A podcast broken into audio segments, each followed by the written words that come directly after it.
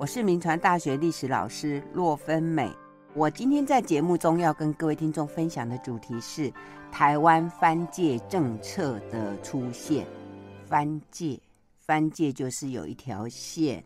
然后隔了汉人跟原住民哈这一条线。那我们在这几次的节目里面一直在谈，就是有关原住民的问题啊。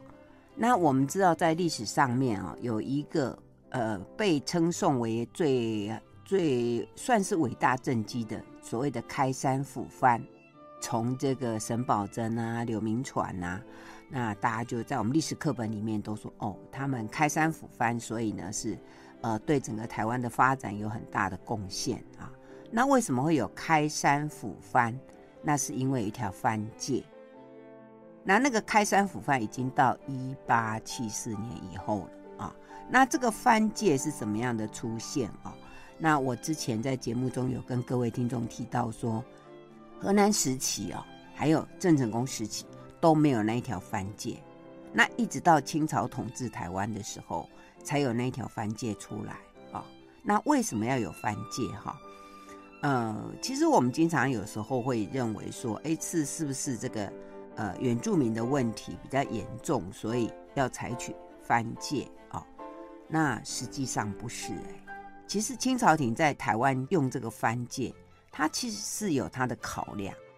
对一个统治者来讲，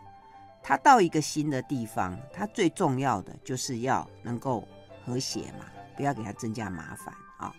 所以我们在思考这个问题哈，我们一直站在台湾，然后谈台湾的藩界，呃，我们倒是在拉一个远一点的距离，因为这是清朝统治台湾。所以你的我们在思考这个问题呢，不应该只站在台湾的这个案例来看啊、哦。其实我们应该放到整个中国的这个统治的一个策略来思考。所以我要拉到一个更远的北京的案例哦。各位可能会想说，呃呵，这是在比什么哈？呃，听众们一定听过万里长城吧？甚至很多人都去北京爬过万里长城。那为什么讲台湾史讲藩界会提到万里长城？其实台湾藩界的概念就是万里长城的概念，什么意思呢？哈，呃，最近那个台大出版社有出一本书啊，那是美国学者邵世博啊，他当年的其实那个论文已经很久，呃，他的博士论文啊，可是因为一直都没有把它翻译成中文啊，那最近这个台大出版社又把它翻译。他的书名叫做《台湾边疆的治理与政治经济（一六零零到一八零零）》啊，那这一本书呢，这个邵世博他就是以中国如何对待边疆的概念来探讨整个大清帝国他治理台湾的策略。诶，我觉得看了他这个书之后哦，我觉得整个这样的思考就会更清楚了哈。就说其实对大清帝国来讲，台湾就是一个边疆了哈，那这个边疆要如何来统治哦？我想在历代中国政府哦，在边疆的统治上面，他们其实都有两大考量，一个就是控制，一个就是收益啊。就是说我要怎么去控制这个边疆，再一个我要去统治这个边疆，我要怎么收到一些所谓的，也不能说叫利益啦，而是说。因为你如果要派官员，要派军队，那这些都是要钱的啊，都是要经费。那如果你在这个地方哦，没有办法收到税，或者说你你新征服的这个土地，它没有呃，就说给你带来一些很必要，譬如说呃国防上的策略的需要，或者是说它是一个可以收到很多税收的地方，那你对这个政府来讲。那就不利了哈。其实这也不是只有中国政府，我们知道后来日本在统治台湾的时候，前几年也是因为呃这个统治的很差，而且造成很大的亏损，所以他们就曾经觉得，哎呀，统治台湾太亏了，干脆把台湾卖掉就好了哈。这也是有这样的状况。好，所以回到呃我刚刚谈到的这个概念哦，所以你知道这个中国从汉朝以来哦。这个整个儒家的政治，他们就一直在争论，就是说你开疆拓土哦，到底是明智的还是不明智的哈，那你这个开疆拓土哦，到底是为了给国家增添财富，哦，就是增加这个呃税收的地方，还是只是说，哎，因为那个地方啊一直一直在骚动，那你为了要平定它，但是呢却搞得劳民伤财。那我们知道，其实我们刚刚讲到万里长城哦，现在中国的万里长城其实是明朝盖的，整个明朝的政府哦。我们知道后来他为什么盖到那么大的一个一个长城？到呃明朝后期啊，呃去盖这个长城的时候，我们历史课本里面都告诉我们说啊、呃，因为这个北方的这个这个蒙古人啊，非常的骚扰哦。其实我们可以从另外一个角度看，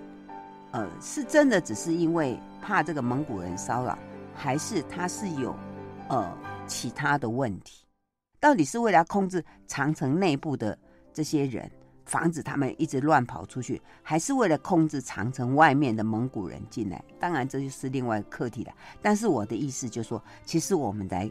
思考这个台湾的藩界问题，其实就是跟刚刚那个思考是可以这样子互通哦。那这样，我想我们对整个这个历史问题的思考就可以更开阔一点。好，那为什么有这个思考？因为你知道，呃，历史上的中国的朝廷哦，其实。并不是那么有钱，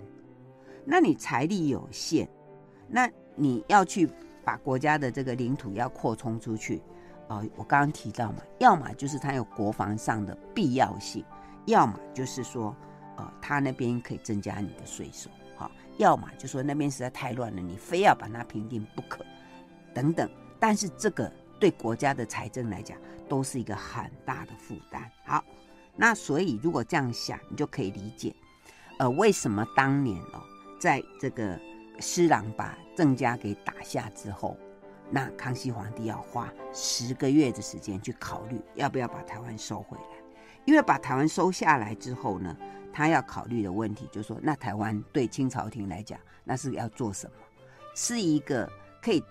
因为你知道中国没有海防的概念啊，历史上的中国它是没有海防的概念，不像我们说哇，现在台湾很重要啊，它是这个第一岛链呐，它是这个中国出太平洋一个很重要的地方，非要它不可。哎，那是一种海权的概念，海防的概念。可是中国这做一个陆地国家，它其实是没有海防概念的哈，所以他当时呢，呃，这个把台湾收下之后，他他的想法只是说。这块土地，如果我要派官或者我要派兵，那这增加的这些开销，我在台湾这个地方有没有足够的税收啊？当然，你说因为郑家在台湾的时候，当然对对清朝廷来讲，当然是呃这个如这个芒刺在背，他当然很不舒服。而且施琅一直跟他说台湾很重要啊，你一定要收。可是等到他真的把台湾打下来之后，他要考虑看看，好吧？现在没有这个。郑家在台湾的这个问题了，那我还要这块岛屿干嘛？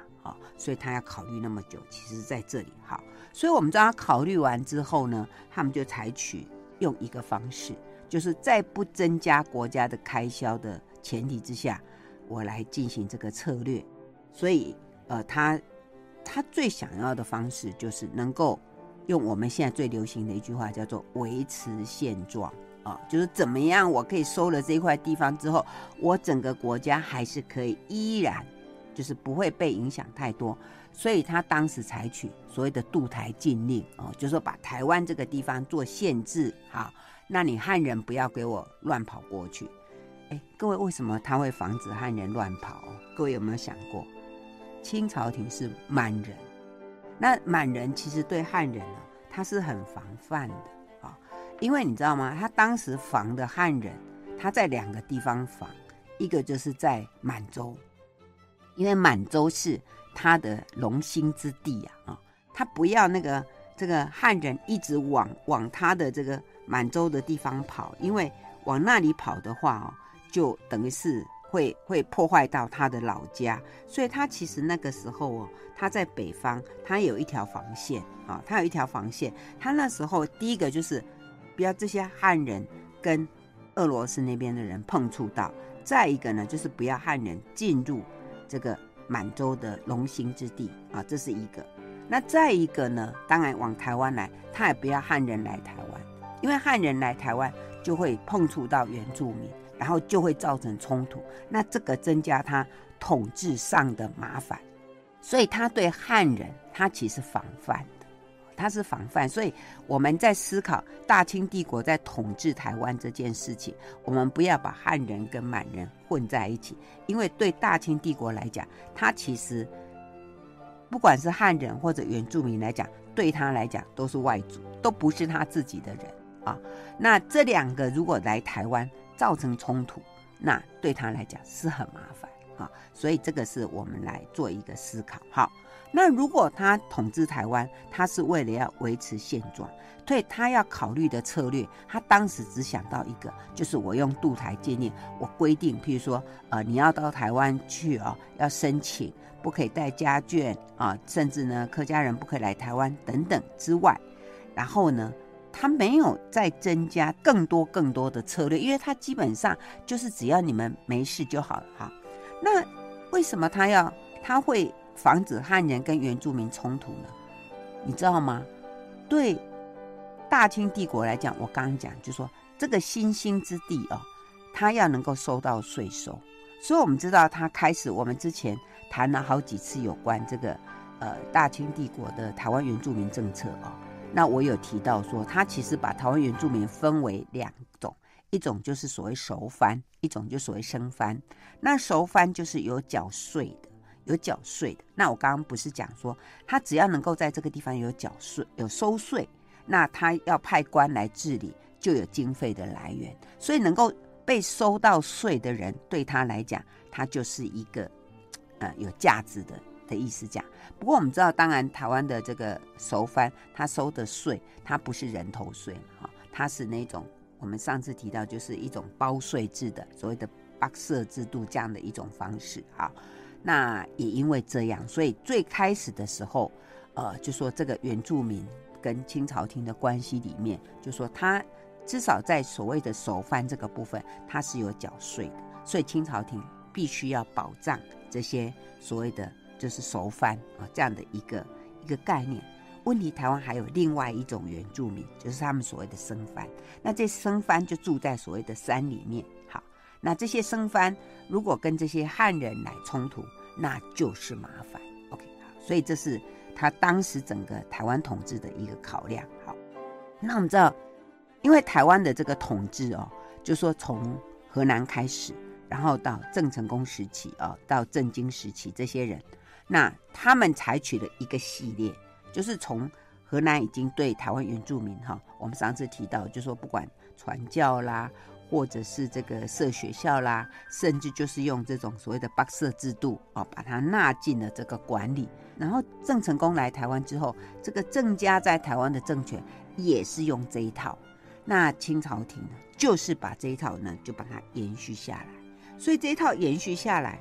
呃，所以他在。统治台湾的初期里面呢，他没有遇到太大的麻烦，因为他就是照这样的规矩就把它延续下来。所以，我们上次在讲这个这个台湾原住民的这个策略的时候，我有提到说，他开始的时候，他还有进行一系列的这种所谓的这种啊、呃，就是等于归顺啊，他要原住民来归顺。那这种归顺呢，他就派了一些所谓的这些社商，就是他们一方面说，就是去标了这个税。税收啊，然后他们就去，呃，每一年固定啊一段时间，他们固定就会交给朝廷说，哎，我这个税是从哪里来的？可能说，哎，从卑南就是台东，甚至说，哎，从这个这个东部花莲那边，他们都可以收到税收，所以清朝廷就很开心。他说，哎，你看我在台湾统治不错哦，台湾的原住民都来归顺啊。那其实那个归顺的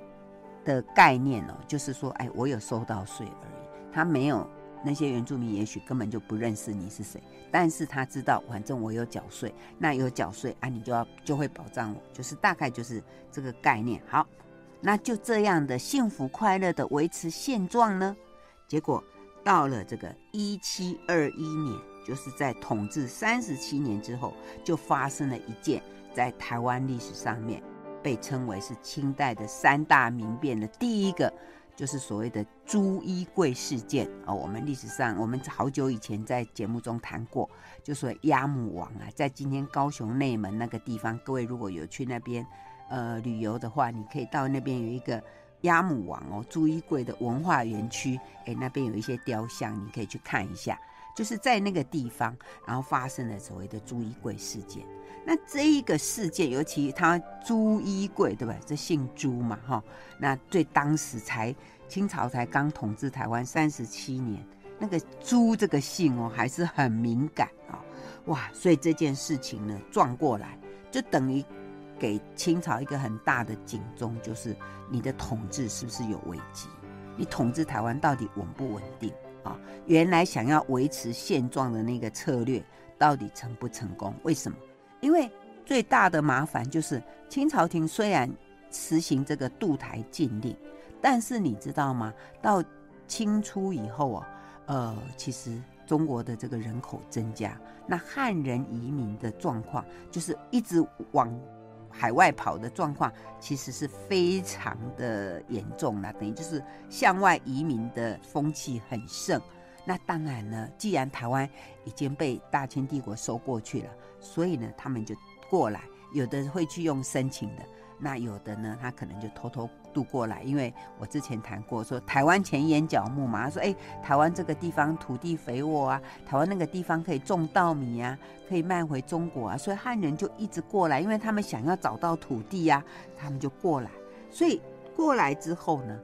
就就发生了这一个。朱一贵事件，好，那这个朱一贵事件，它其实不是单一的事件，它其实当时有一些几个事件蹦起来连起来，OK，那但是呢，比较统称都称它叫朱一贵事件。那里面有两个主要的人物，一个就是朱一贵，哈，那他主要起事的地点就是在当时的罗汉门，也就是今天高雄内门那个地方。那另外一个人物呢，呃，叫做杜君英啊，那他。起事的地点是在当时的下淡水槟榔林，就是今天屏东万丹乡的顶林子那个地方。那这两个地方呢，都原来是属于原住民的地方，但是已经被汉人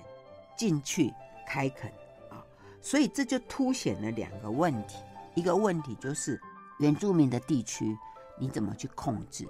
那当然，这里原住民针对的其实不是原住民。而是躲进原住民村里面的这些汉人，因为他们就会造，就甚至就说，因为你清朝廷你你控制不到这个原住民住的地区嘛，所以汉人就可以躲到那个里面去，你奈何不了我，反正我就住到里面去，好，所以这是第一个凸显出来的问题，好，所以等于就说，如果你没有去治理原住民的地区，那你就不能避免有汉人躲进。住在那个里面，然后在那边呢，可能就是呃跟你做对抗的事情啊，这是第一个。那第二个呢，凸显的问题当然就是刚刚讲那个汉人移民的问题，因为人口增加之后，汉人要往外拓垦，他要他想要找到更多的土地啊，那所以这个时候呢，那中国官员就必须面临两个策略上的矛盾，一个呢就是说，到底要不要把这些汉人通通把他。把他们遣回中国，而且限制他们就是聚落，甚至他们有一个汉人的村庄，或者是说我容忍你，但是我要给你控制，哈，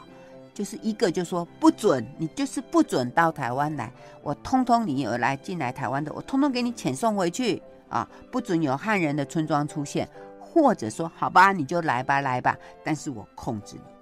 其实不管是前者还是后者，都有一个麻烦，就是。要花钱，因为你要派官设立，你要派军队来，其实这些都是要花钱，所以凸显的这个问题就是表示说，他清朝廷原来想要用维持现状的方式治理台湾，发现不可行。朱一贵事件就是一个很大的警讯。好，我们先谈到这里，休息一下，广告过后再回到九八新闻台。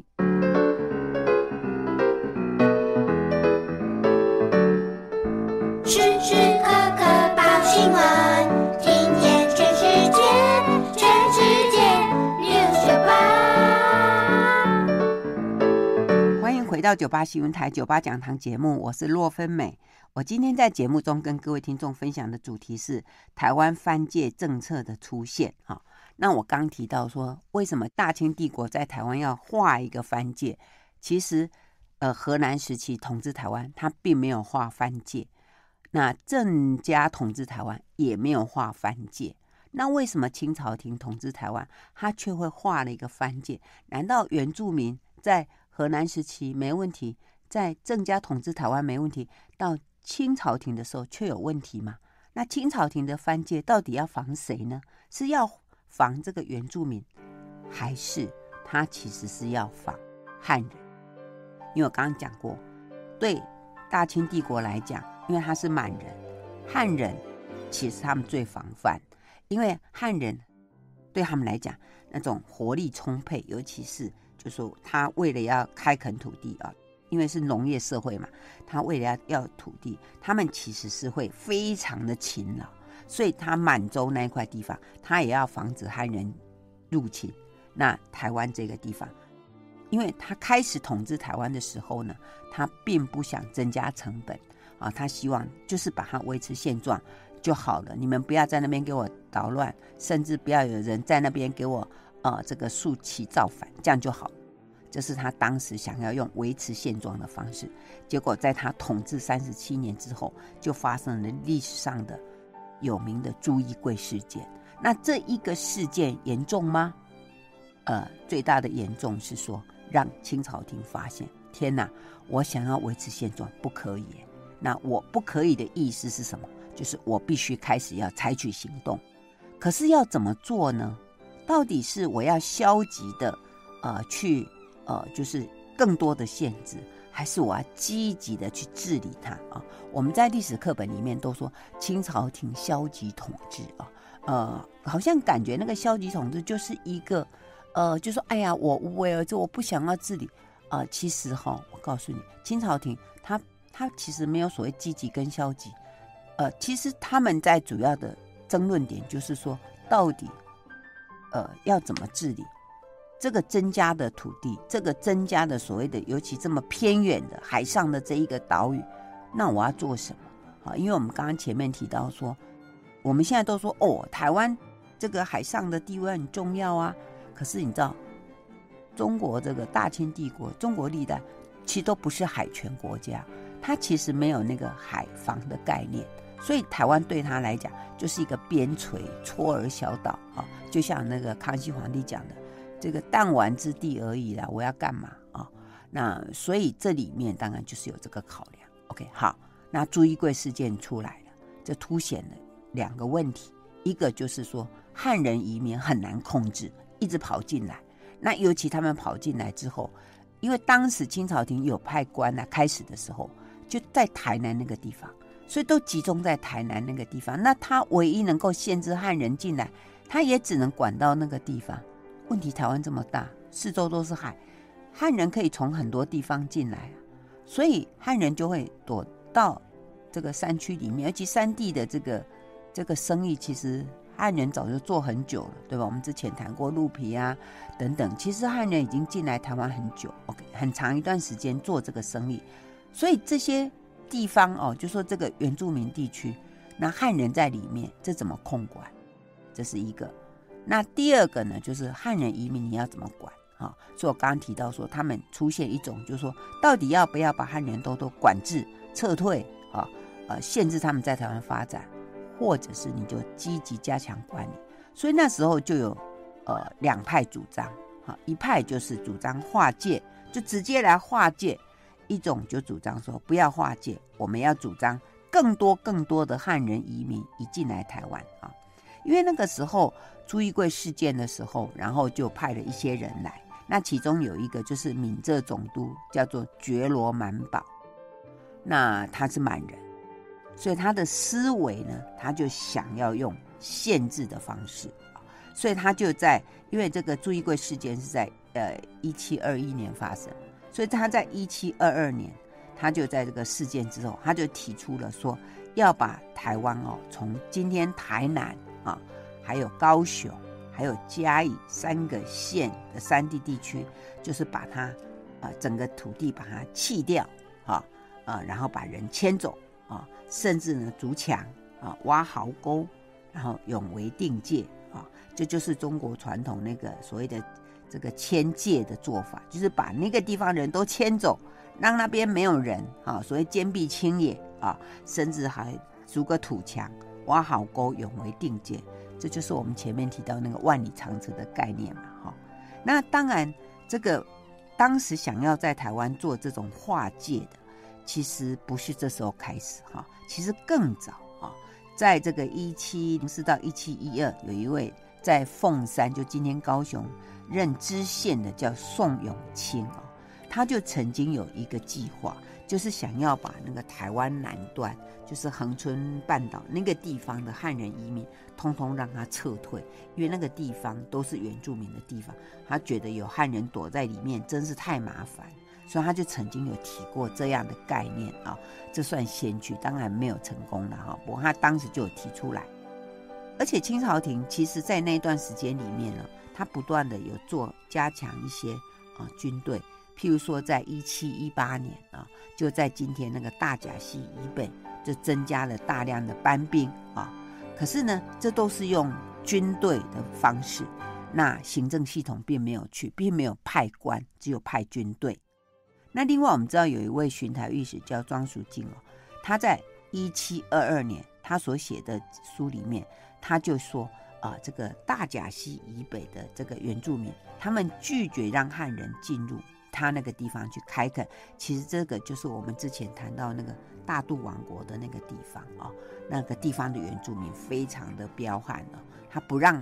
汉人进去，而且说如果你汉人要进去，还要有这个县的官员发给执照才能进去啊、那所以你就知道说，主张划界的其实不是从觉罗满宝开始哈、哦，那个之前就陆陆续续的有好那。可是呢，不管怎么样，就说那时候还不不凸显那么严重。可是等到朱一贵事件发生之后，哇，这事情就让这个清朝廷的担忧啊，就是他本来就是，呃，我们知道以前是郑家在台湾，那之前呢，曾经荷兰占领过台湾，所以呢，他们就很怕台湾变成一个中国的麻烦制造者啊。所以当时这个绝罗满保他的反应就是我刚刚讲，他就说。把台湾全岛画一个界限，哈，而且不是只画到大甲溪哦，哈，他说要从北到南跟台湾山的中央山脉平行，哈，所以等于就是把台湾画成为一个呃西部沿岸的平原，还有山区这样的一条界限啊，而且绝罗满保他还命令他说，整个沿山的地方的人哦，啊，他说通通就是那个。山的前后的十里之内的居民，通通要迁走哈，而且要我们刚刚讲，就是像筑一个长城、挖个壕沟这样子啊。而且他的理由是说，呃，他讲的不是说啊，你原住民很凶悍，他说不是，他说因为那边会成为盗匪的庇护天堂，所以呢，他想他说这些汉人会躲在山区里面来造反啊，所以呢，朱一贵事件就是啊。那我们知道，另外这个黄淑静，他也是赞成分界啊。那当然，他的赞成呢，他也是讲到说可以防止汉人跟原住民之间的冲突啊。所以，刚刚所有的概念里面，他们其实对番界划番界的概念，都是认为，因为汉人会躲进去，所以是要防止汉人去跟原住民冲突，甚至汉人躲进原住民的区域。来对大清帝国的政府呢产生这个这个严重的这个压力，甚至叛变这样的一个理由。可是当时在朱一贵事件来台湾平乱的，还有另外一个人，就是这个蓝鼎元。那因为蓝鼎元他在平乱的过程里面，他就留意到说，哎，这个你要治理台湾哦，他说不能只管汉人呐、啊，而不管原住民呐、啊，哈、哦，因为他说这个。台湾的广大的山区都是原住民呐、啊，啊，那朱一贵事件之所以这么平定这么困难，就是因为你你清朝廷你对台湾的这个山区你不清楚嘛，你无法掌控啊，才会让这些所谓的乱党到处藏匿起来，造成军队在捕捉上的困难。尤其你知道在台湾的山区里面这样子，台湾的山区躲进去，其实你很难很难找到的。很难抓到啊、哦，所以他说，所以呢，为了长治久安，那要台湾要统治的好，就是要汉人跟原住民要关系和谐，而不是让原住民地区直接就让它变成所谓的化外之地。所以他说，治理台湾最好的办法就是开发，而且要借着这个民间汉人的开垦力量。啊，把顺着他们要来开发，就把台湾整个开发出来。所以他不主张化解，他主张更多更多的移民进入台湾。好，我们先谈到这里，休息一下，马上回来。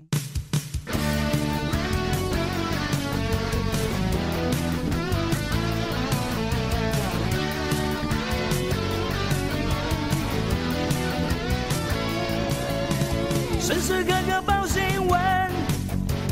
听见全世界，哦哦，每分每秒都陪伴着你。全世界 News 九八，欢迎回到九八新闻台九八讲堂，我是洛芬美。我今天在节目中跟各位听众分享的主题是台湾番界政策的出现。哈，那我在节目一开始的时候有提醒各位啊，其实我们在思考历史问题的时候。我们真的就是要把整个思维呢要放大，尤其在讲到这个清朝统治台湾的这个策略，我们就不能只想清朝台湾，我们要想到大清帝国，其实他统治的不是只有台湾嘛，他是整个中国。然后呢，他是满人，那他跟汉人之间的关系，还有台湾的这个原住民的关系。再一个呢，台湾这个地方对大清帝国来讲，它代表的意义是什么？尤其是我们知道，在历史上台湾呢，它是以我们认为台湾最重要，是因为我们在海上的位置。可是对陆权国家来讲，他思考的是，你是我的边疆，你是我的这个化外之地，我要怎么样让你不要给我制造麻烦？啊，这是他的考虑。OK，好，所以他一开始统治的时候呢，他就想要在不增加军队啊，不增加开销啦，那只要你不要给我制造麻烦，那我就可以维持现状。OK，我就可以运作下去。好，那再者呢，他必须要避免台湾有问题出现。那他们发现最大的问题就是当汉人移民到台湾来的时候，跟原住民冲突起来，那这会增加。清朝廷统治台湾的一个麻烦，因为他就要派军队，甚至他就要设更多的官在台湾治理。那这些经费哪里来？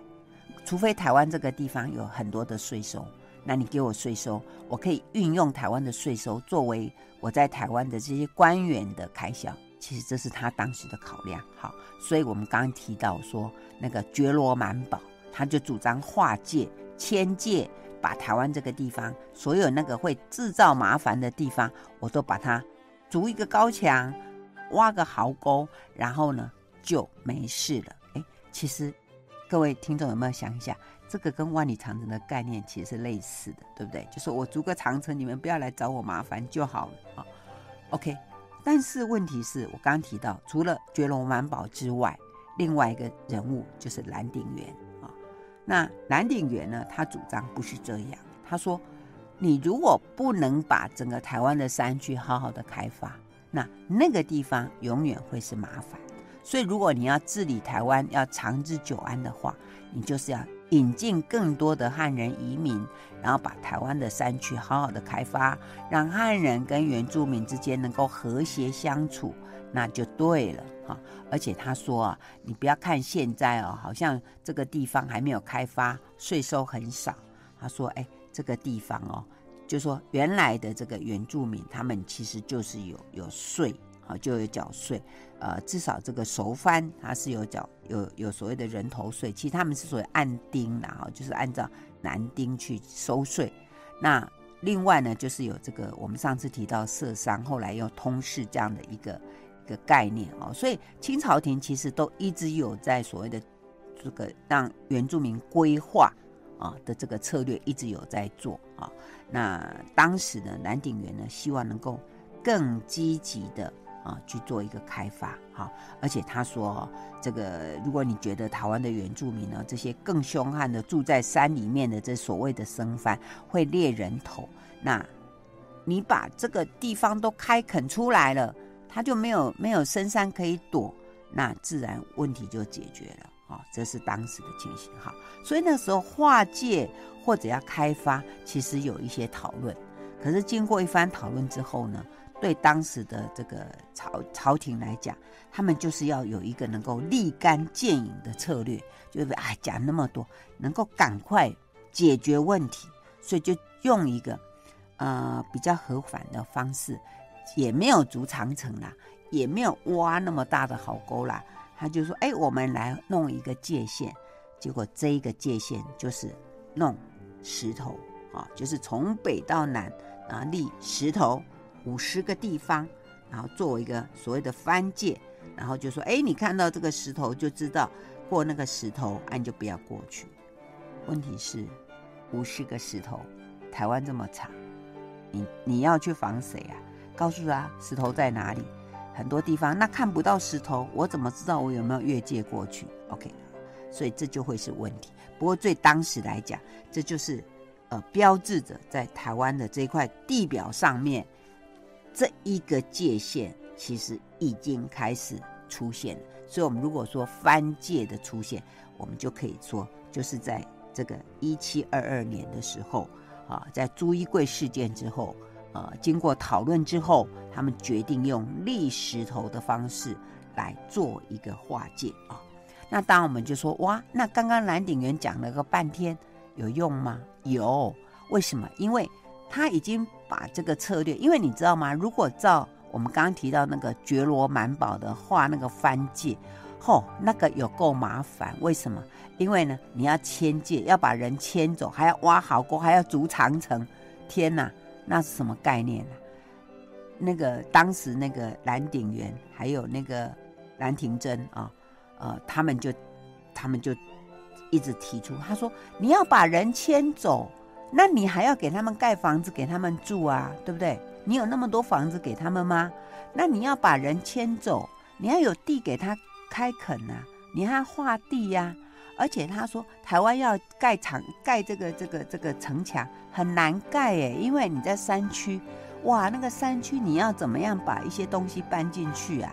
天哪！他说这个很麻烦诶，制造麻烦，你不要这样制造麻烦好不好？哇，他们一直提出警告，所以真的有用了，所以后来就没有用那样的迁界，所以。万一当时没有南鼎元，没有兰亭珍，你可以想象吗？台湾地表上有一条万里长城，哎，那什么概念哈？恐怕也蛮蛮有想象空间的啊。总之那件事情没有。哎呀，不过你知道台湾的那个山也够雄伟了，然后它大概是比那个长城还要更更难跨越的地方。好了，那所以我刚刚讲说，好了，所以终究就是没有迁界啊，就立了石头。好。那当时立石头的地点当然只立五十个地方嘛，所以他们当然立重点地区啊。那主要的地方大概有四个地方，一个就是凤山啊，就是那个高雄那个地方，因为就因为我们刚刚提到，是说朱一贵事件里面有一个叫杜英军的，他就是在呃高雄那个不，他往屏东那个地方哦，所以那个地方，因为后来杜英军就躲到凤山那个地方，所以那个地方立一个石头。那另外就是诸罗县啊，诸罗县就今天嘉义那个地方立个石头，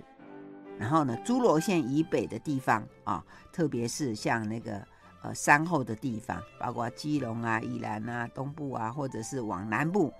这个恒春那边，都要立一些石头啊。所以就是选在一些山脚下或者入山的一些重要的道路附近，就是立个石头。然后就是目的，就是告诉人民说，你再往内走就进入藩界了，那个是禁止进入的地方。好，OK，所以这就是台湾地表上的藩界，在一七二二年的时候被零零星星的建立起来。那当然往后到一七五零、一七六零，其实这个藩界哦重新划定很多次，那总是就是一直强调就禁止越界啊。那我刚刚说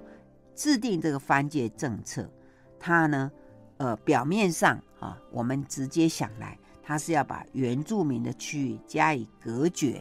那隔绝的意思是什么？是说不让你原住民出来吗？嗯，其实最初划界的意思不是，他是不要你让你汉人进去，哈，就是因为要防止汉人进去原住民区域骚扰原住民，造成反乱的危机，所以它的重点是禁止汉人进入。啊，那我刚刚前面讲为什么要禁止汉人嘛，对不对？按照这个呃美国学者邵世博的观点啊，他就说呃这个中国人主抢啊，在这个管理汉人这件事情，其实起来有自嘛，由来很长久。那特别是满人，他对汉人有特别特别的防范。OK，所以因为他们认为汉人进入哪里都会制造麻烦，哦，就是这样的意思。好，那既然是防止汉人，结果呢，防了吗？汉人真的可以防吗？来，我们来看看啊，哦，因为我刚刚提到，番界只不过是立石头，立石头，你要禁止这些。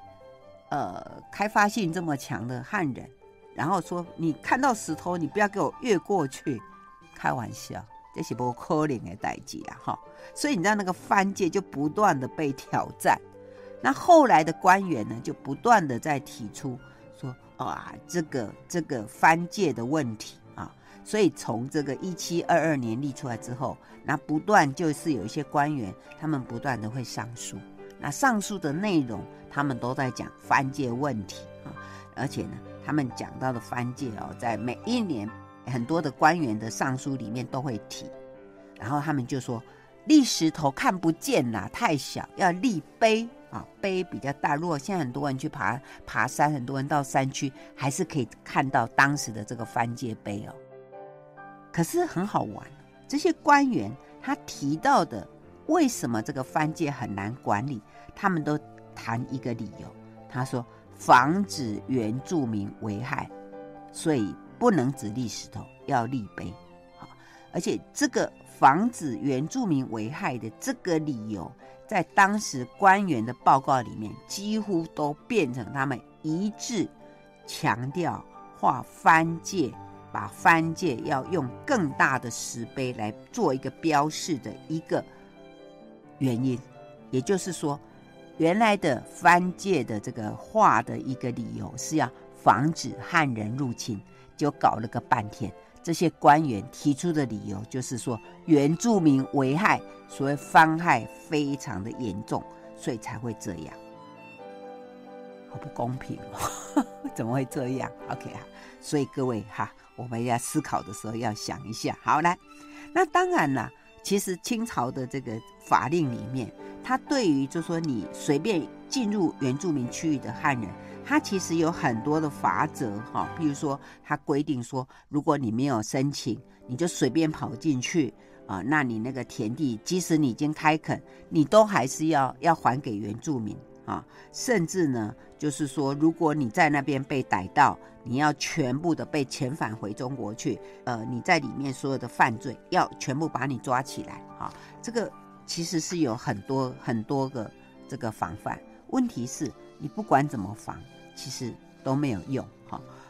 然后呢，一直到乾隆时期，哦，终于有一个官员啊，叫做纳苏图啊，他终于。在他的报告里面，他发现了这个问题真正的原因。他说：“啊、因为哦，这个很多汉人闯入原住民区，然后这些汉人都是以所谓的游堕之辈。什么意思？因为我们知道，当时很多移民来台湾的，就是那种我们称他叫做罗汉卡。”就是罗汉脚，罗汉脚就是那一种，就是他，我们称他就是呃呃没有家庭啊，就一个人，然后在大陆可能没什么没什么工作，然后找不到工作，他就晃晃晃，反正台湾有钱赚嘛，就跑来。好，所以呢，到了乾隆九年的时候，这个纳苏图的上奏里面，他才真的提到，他说实际上台湾的番界里面真正的问题，他说不在于原住民。而是在于游惰之辈，也就是这些汉人的这些所谓这些游手好闲的人，他们并不是真正来，呃，就是说不是善良的汉人，他是那种坏的汉人的意思啊，所以才才有这样的一个一个情形。哈，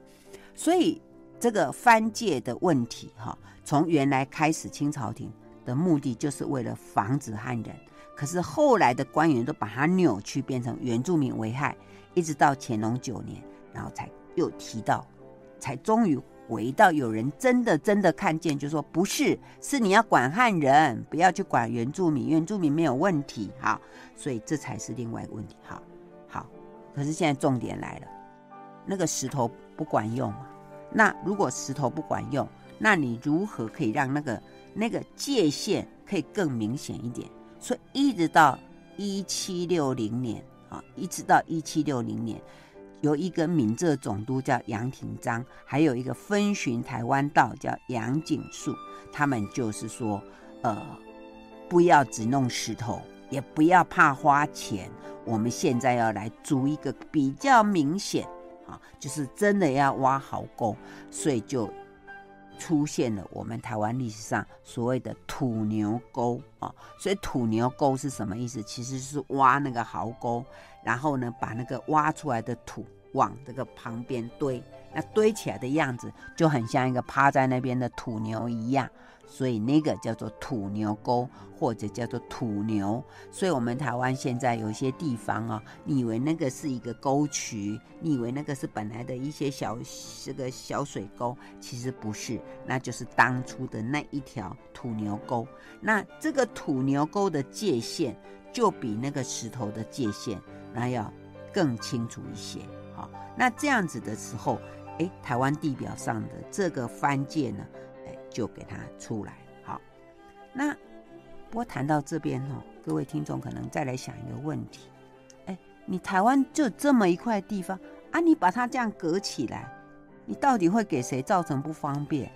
哎，原住民他要出来呀，对不对？他要出来这边，因为他生活里面，譬如说他们需要盐巴，他们很需要下来跟汉人交换交换东西。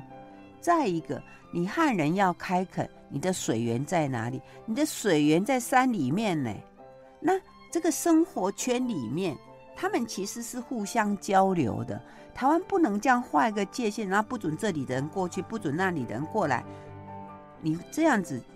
你说这画一个界限不会制造问题，那才怪，对不对？所以也因为这样，所以那个藩界自始至终，它都会变成一个。比较大的一个冲突点，那其实人群跟人群之间，你更多的交流其实就没有问题哈。那当然话又讲回来，翻界这一条策略，这一条政策，我们如果从历史的长度来看，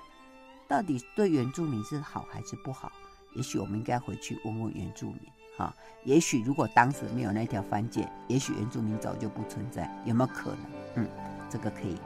再好好的来思考一下。好我们今天节目进行到这里谢谢收听酒吧讲堂再见喽。酒吧讲堂下课起立立正敬礼。谢谢老师老师再见。